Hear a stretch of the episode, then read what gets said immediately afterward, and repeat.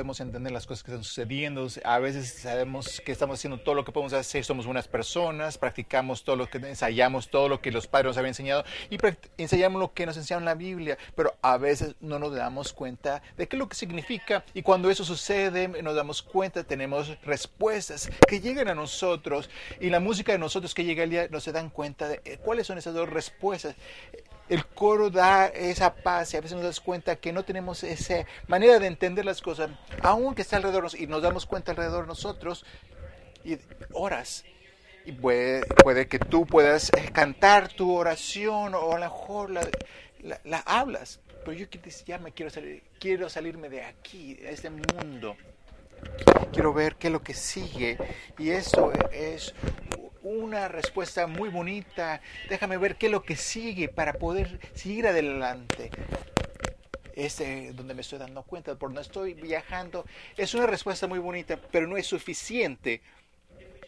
Si nos podemos dar cantar esa canción, no tomamos esa acción, no hablamos, no decimos nada, no, no marchamos, no protestamos y como Maris y Bruce y todos que estaban allá, no es suficiente. Puede que cantemos esa eh, plegaria y que Dios está con nosotros, pero a veces nos damos cuenta, tenemos que tomar otro paso.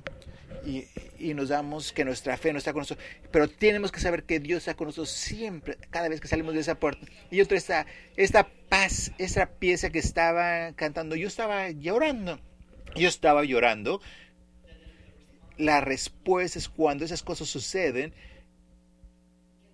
de mantenerse fuerte, esa respuesta de, de, estar ahí, que tú dices, tú no me vas a lastimar una, una vez más. Y la respuesta dice, tú no tienes poder sobre mí, yo voy a obtener mi poder y mi voz, y tú no tienes ningún poder sobre mí. Y esa es una buena respuesta. Y ver esas personas en ese lugar cantando, ese privilegio de poder seguir, aunque estén tristes. Yo conozco a todas esas mujeres que han hecho eso. Cada mujer, sin excepción, en mi familia. Y me estoy muy agradecido que una vez que pueden sacar esa palabra y que pueden seguir cantando cuando salen de la casa como guerreros y te dan cuenta que no es suficiente porque tienen que llegar a ese lugar donde han podido sellar y sanar, donde se ha dado cuenta que son ellos más que unas guerreras, que poder amar de nuevo y que sea otra vez vulnerable de nuevo.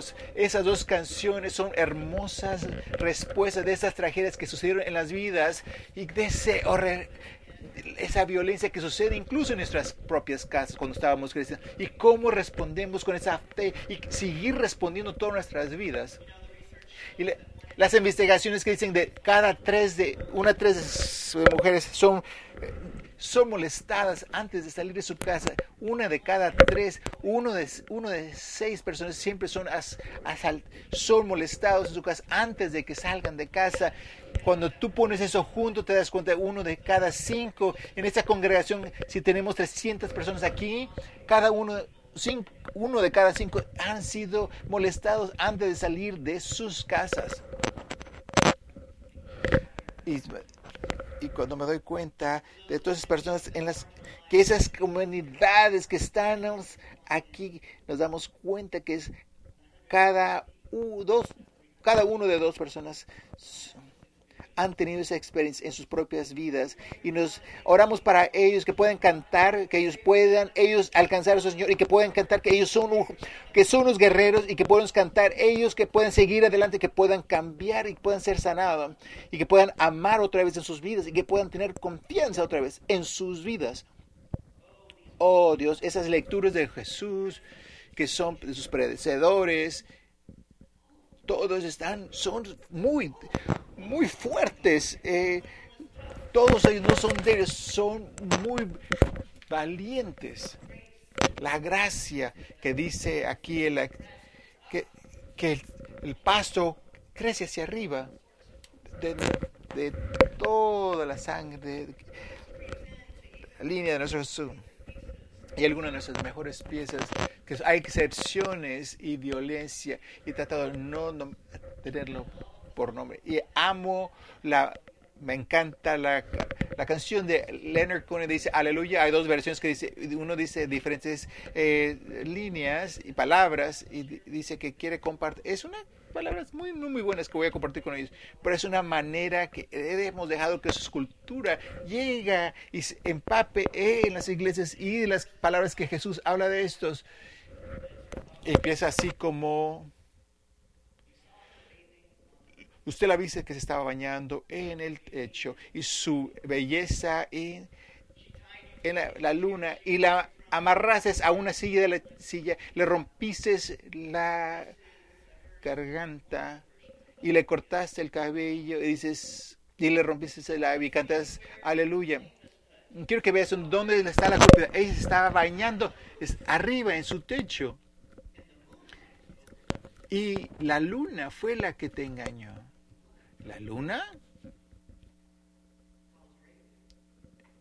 te hizo, se estaba, se estaba bañando en su propia casa, en su techo, eso, y ahí empiezas a culparla. Ella, ella corrompió, ella se amarró, ella se cortó.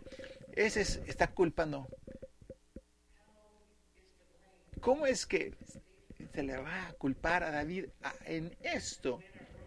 En nuestro mundo estamos viviendo en esa cultura, es que estamos observando esas imágenes que ni las podemos analizar, no podemos ni saber cómo ser objeto, cómo ser que haya gente que sea objeto. Por eso en esas canciones quiero que sean en este momento, que sean más conscientes de esto, que quienes somos, y no nomás podemos dejar que los hombres sean hombres, los niños sean niños, que puede ser que los algo normal, la, la comunicación o las que se dice en los, en los vestidores. No podemos ir, culpar a las mujeres por la violencia que hay, de violencia en contra de mujeres ah, o de hombres.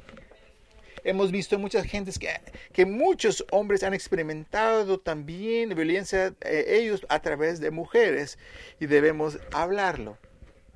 Y como Ángeles ha compartido con nosotros cuando ella estaba creciendo de Bathsheba, y ella piensa, que dice, pensó que decía Bathsheba, lo que ella escuchó era, ella pensó que decía mala Bathsheba. Nos reímos, es lo pero eso es lo que escuchó esa niña chiquita. Mala Bathsheba.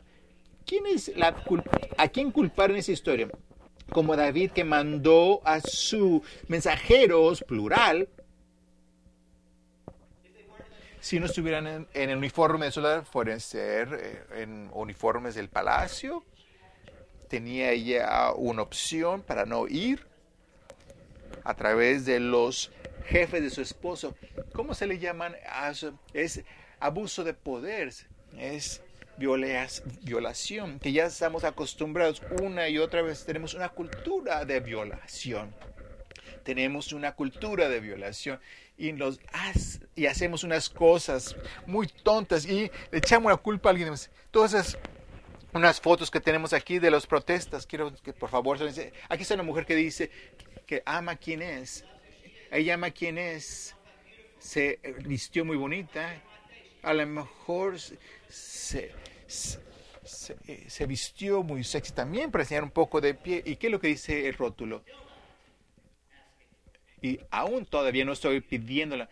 Puedes que ser y, estás, y puedes usar mucha o poca ropa, pero no estás tú pidiendo que te den. Pero incluso ese letrero dice sobre nuestra cultura. Entonces, esa cultura de violación. La próxima lámina, por favor, tiene una definición que dice no lo mismo no violar a no ser violado. No lo mismo enseña a no violar a también no ser violado. Ese vestido, esa eh, manera de vestirse, luna, esa luz de luna, es horrible, ¿verdad? Tienes que reírte, ¿verdad? Porque es muy terrible.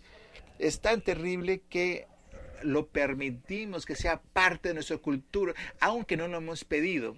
Aquí está en nuestras escrituras, aquí en nuestra historia, en la familia de Jesús en que están prestando. Y quiero decirle que esas historias de Salomón tenemos que ser un poco cuidado, dije Salomón, porque esas historias fueron escritas durante en la corte de Salomón. Y David era rey y, y luego Salomón fue rey. Y eso fue ese tiempo muy prestigiado durante estos momentos en donde todas estas historias se habían dicho y se habían escrito, se habían. Entonces cuando escribes algo, te da el poder de decir la historia, ¿verdad? Y si tú eres el rey, tú tienes la oportunidad la oportunidad que digas su historia como tú piensas que sea. Y cuando tú lees primer rey, segundo rey, de Bathsheba, de David, de Salomón, tienes que acordarte que estas historias son están dirigidas para apoyar a la monarquía y tienes que tener cuidado de lo que dice. A veces hay preguntas que tan bueno era, que tan bueno era Salomón en esas historias y que, que cosas eran, estaban corriendo muy bien o estaban saliendo muy bien por, porque Salomón estaba diciendo la historia. Y cuando vemos esto, es como, como esa visión de las personas que están atrás en la escena, ¿cierto? Que te está diciendo y te está dirigiendo lo que tiene que ser. Y así es como estas historias del, del rey habían sido escritas, que a ver, los ganadores tienen ese poder, ellos son los que tienen el poder de definir la historia. Aquí en Texas tenemos, tenemos algo muy real, la mesa directiva de eh, educación. ellos dicen cómo es que deben de ser los, los libros, eh, tienen, ¿qué se puede decir sobre la historia? Y, y que Texas es, son los más, son los que compran más libros de todos Estados Unidos y que todos tienen que leer el mismo texto o los libros. Entonces es importante cuando ustedes escuchan, leen ustedes eh, temas que es importante que no tengas de el holocausto en esos libros. O libros que se quieren deshacer eso porque no hablan de, de, de esclavitud. De, y es verdad, los, se quieren deshacer de esos libros. Nuestro Estado, ¿qué, ¿qué significa? ¿Cómo es que podemos mandar ese mensaje? Ser más justo aquella persona que quiere ser parte de esa mesa directiva y que quiere hacer eso. Yo votaría por ti local o por esa, porque el poder es, es irreal, porque los niños no saben lo que está haciendo porque nunca se lo enseñaron en su salón. Por los libros que se escogieron y Salomón escogió esos libros, tenemos que saber, él escogió qué, lo, qué poner y qué no poner en eso de los reyes y la manera que dicen esa historia, lo dicen esa historia que Shiva y Nathan tomó acción, tomó acción porque David tenía muchos hijos, no era muy buen padre. Los primeros tres hijos eh, ya habían muerto, habían muerto de una razón por otra razón, violentamente, pero había dos hijos, el cuarto y el quinto. El cuarto era, se llama Anasha, el, el hijo, Salomón era su quinto hijo, y Salomón no está en la orden apropiada, y Oshla que era, pasaba a ser rey. Y cuando llega a ser rey, a, que que viene a calentar su cama, es la persona que viene a calentar su cama y David no está, no está muy bien. Y entonces ah, trae a unos generales y tiene una gran fiesta celebrando que él es rey. Y, y y se da cuenta que eso es, mal para, es malo para su familia. Entonces Bathsheba y el profeta Nathan es el, le habla a David, le dice sobre su infidelidad y van y van con David y Bathsheba primero y luego Nathan y dicen, ¿sabían ustedes que tú no eres el rey? Ya. ¿Sabes tú que Adonicia ya se ha hecho el rey ahora? Y tú recuerdas tú recuerdas que tú prometiste que Salomón iba a ser tu rey. Para que recuerdes quién está escribiendo. O sea, tú prometiste que Salomón iba a ser tu rey. Y entonces David en ese momento te toma a, a Nathan y van y aturden al rey. Y aturden. Y como te dice en la historia, quiero que sepan, esta es esta tradición más pacífica. Lo es. Porque el, había guerra cuando se pasaron esa, a la transición de poder de Jonathan y David y matan a casi todo la casi toda la, la familia para que David fuera rey. Y, todo el, país se divide en dos entonces tenían un, reino al, al, norte y al sur. Esa fue eh, la transición más pacífica de poder en en lo que sucede es que Salomón toma y toma, un paso atrás pero hace, comete un error. Quiero hacer Aisha, que Aisha sea mi esposa. Y Salomón dice, lo ve como un, como un, como una,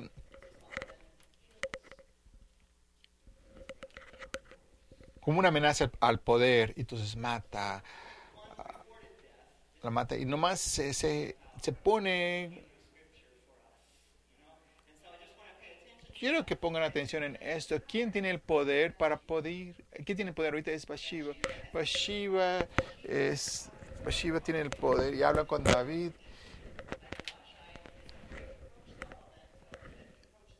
Entonces se acerca Bathsheba. Bathsheba tenía ese poder de la corta, lleva ese caso a Salomón y se lo trae ese caso a Salomón que ha sido muerto, pero no eran sus expectativas. Entonces Bathsheba se va, que había tenido allá arriba, sin ningún, y se lo lleva un rey, y en su vida se da cuenta cómo es que se juega el, juego del poder, y puede compartir, se dio cuenta que habían hecho a un lado a su familia, y se aseguró que iba a pagar por eso, con el poder de la iglesia en su propia historia. Ese es material que los pueda levantar. Yo sé cuando podemos darnos cuenta de los ese tipo de humanidad que tenemos en nuestras gentes, es importante que demos cuenta que poder decir esta historia y luego, una vez que lo digamos, a ver cómo vamos a, a, a comprender, resolver. Eso nos afecta ahora, eso nos afecta me afecta a mí. Cuando yo canto esa canción me empiezo a llorar porque estoy imaginando las caras de las personas que yo amo, la gente que yo amo, imagínate. Esa es su esa canción, su historia. Mi hermana Terry, cuando tenía 40 años, empezó a tomar clases de karate. Es una, de verdad, es muy buena es tomar una clase de karate para ser una guerrera sabe que ella es pequeña que yo y menos peso, está aprendiendo sus clases, sus diferentes clases de karate y se va de una cinta a otra cinta, de verde a café y de repente en su vida esa imagen de ella llegó que ella estaba practicando, ensayando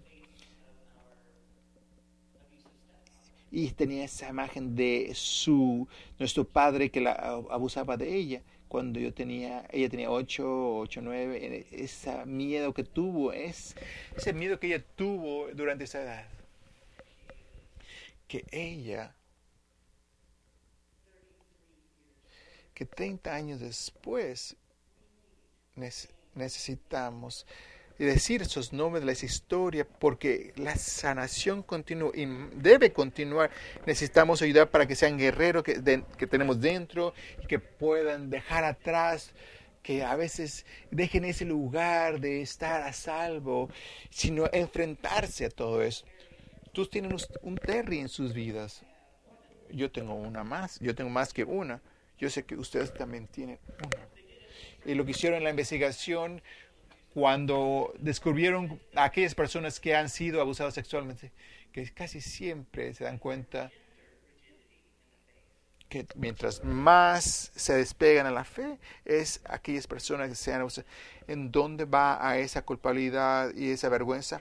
A esa persona que no se puede objetar. A veces queremos ser objetivos, tenemos que estar, parar y tenemos que marchar con todos los esos Mashivas y Marías y Rahabs y tenemos que levantar nuestra forma. El legislativo de Texas este año está presentando horrible ejecutiva de personas de LGBT en nuestro estado y ese estado ha sido lastimado. Tenemos que oponernos como gente de fe. Nosotros tenemos que estar, estar en contra de eso.